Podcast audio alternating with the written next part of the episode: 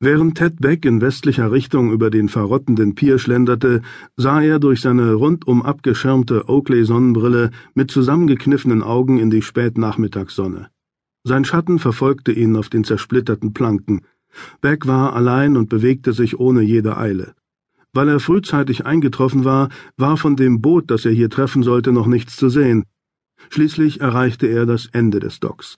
Hier am östlichen Rand des Gelben Meeres dümpelte der Müll aus drei Ländern, aus China und den beiden koreanischen Staaten, im trüben Wasser.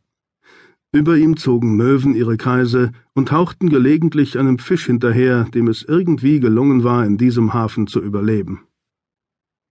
Die Luft war schwer vom Rauch der Schiffe, die tagtäglich in Incheon anlegten, um Autos und Fernsehgeräte für die USA zu laden.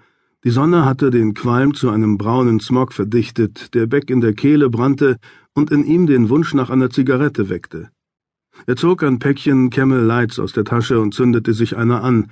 Seit Jahren versuchte er sich das Rauchen abzugewöhnen, aber wenn er sich für Missionen wie diese meldete, welchen Sinn hatte das dann? Er rauchte langsam, und als die Zigarette abgebrannt war, schnippte er die Kippe ins Wasser.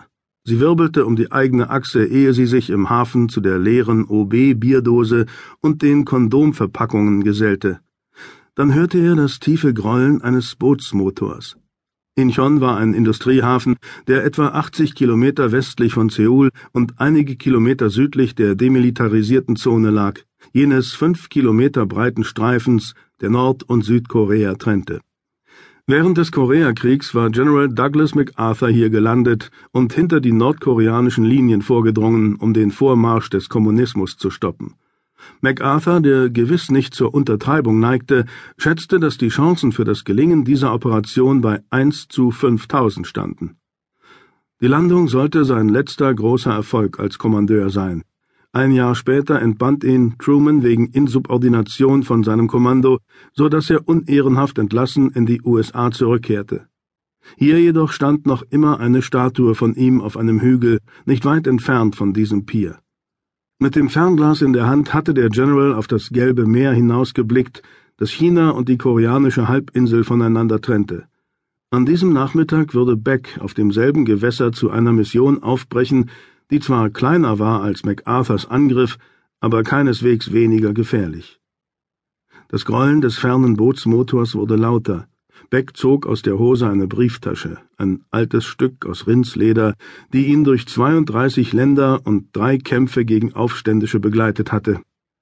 Sie enthielt weder einen Identifikationsnachweis noch einen Pass, sondern lediglich Geld, acht druckfrische 100-Dollar-Scheine, 3000 chinesische Yuan und eine Million koreanische Won. Insgesamt etwa 3000 Dollar. Und drei Fotos eines von seiner Frau und je eines von seinen beiden Söhnen. Er nahm die Fotos heraus und küsste sie. Dann hielt er sie in die Flamme seines Feuerzeugs und sah zu, wie sie verbrannten. Er hielt die Fotos so lange fest, bis die Flammen seine Finger anzusengen drohten und er sie fallen lassen musste. Die Überreste schwebten auf das Wasser hinunter und trieben davon. Beck führte dieses Ritual vor jeder Mission aus, einerseits, weil es praktisch war, andererseits aus Aberglauben. Wenn man ihn schnappte, würden die Fotos seinen Häschern einen psychologischen Vorteil bringen. Dass er mit dem Verbrennen der Fotos die Gefährlichkeit seiner Mission akzeptierte, war jedoch wichtiger. Sobald er zurückkehrte, würde er wieder neue Fotos in die Brieftasche stecken. Bis zum nächsten Mal. Die Botschaft war vor zwölf Tagen bei einer Nachrichtenstelle des Geheimdienstes in Camp Boniface eingetroffen, das knapp an der demilitarisierten Zone lag. Die 600 Amerikaner und Südkoreaner, die in Boniface stationiert waren, standen Tag und Nacht in Bereitschaft. Sie wussten, dass sie als Stolperdraht für die gesamte Welt fungierten, sollte die nordkoreanische Armee die demilitarisierte Zone überschreiten.